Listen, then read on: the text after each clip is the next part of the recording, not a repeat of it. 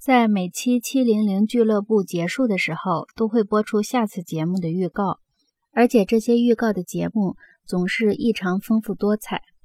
节目最后是一句我们常听见的话：“精彩节目不嫌多，明天同一时间七零零俱乐部再见。”吉米·斯瓦加特是一个有点老派的福音传教士，虽然他的钢琴技艺精湛，歌声也非常动人。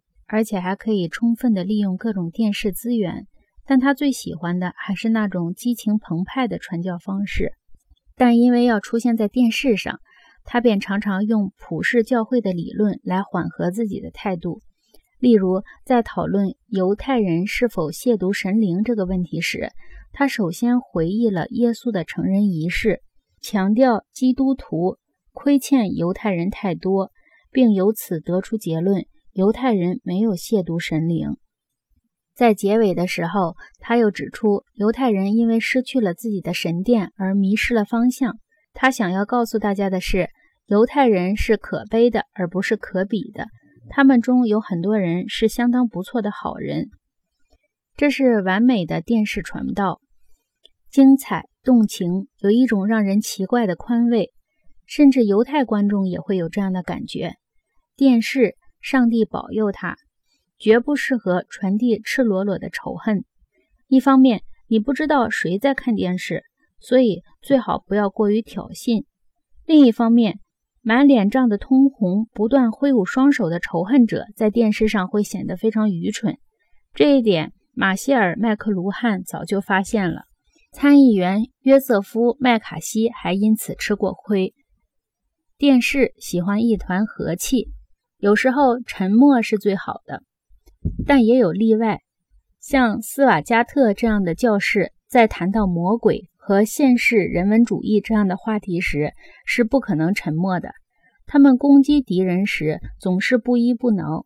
也许这是因为魔鬼和现世人文主义者都不在尼尔森收视率调查范围之内，而且他们也不看电视。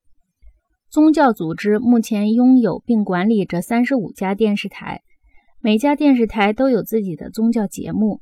为了写这个章节，我看了四十二个小时的宗教节目，大多是罗伯特·舒勒、奥拉尔·罗伯茨、吉米·斯瓦加特、杰里·福尔维尔、吉姆·巴克和帕特·罗伯逊主持的节目。看四十二小时节目其实完全没有必要。五个小时就足够让我得出结论，其中两个结论是显而易见的。第一个结论是，在电视上，宗教和其他任何东西一样，被明白无误地表现为一种娱乐形式。在这里，宗教不再是具有历史感的深刻而神圣的人类活动，没有仪式，没有教义，没有传统，没有神学，更重要的是，没有精神的超脱。在这些节目中，传道士是头号人物，上帝只能充当配角。第二个结论是，宗教之所以成为娱乐，是由电视本身的倾向性决定的，而不是因为这些所谓的电视传教士存在缺陷。确实，他们中的有些人没有受过很好的教育，见解狭隘，还很偏执，他们自然无法和早期的福音传教士媲美。比如乔纳森·爱德华兹、乔治·怀特菲尔德和查尔斯·芬尼，个个都学识过人，精通神学，具有高超的表述能力。但是在缺陷方面，今天的电视传教士和早期的福音传教士，或今天只局限于教堂传教的神职人员们，差别并不大。使这些电视传教士成为宗教体验的敌人的。不是他们的弱点，而是他们赖以工作的媒介。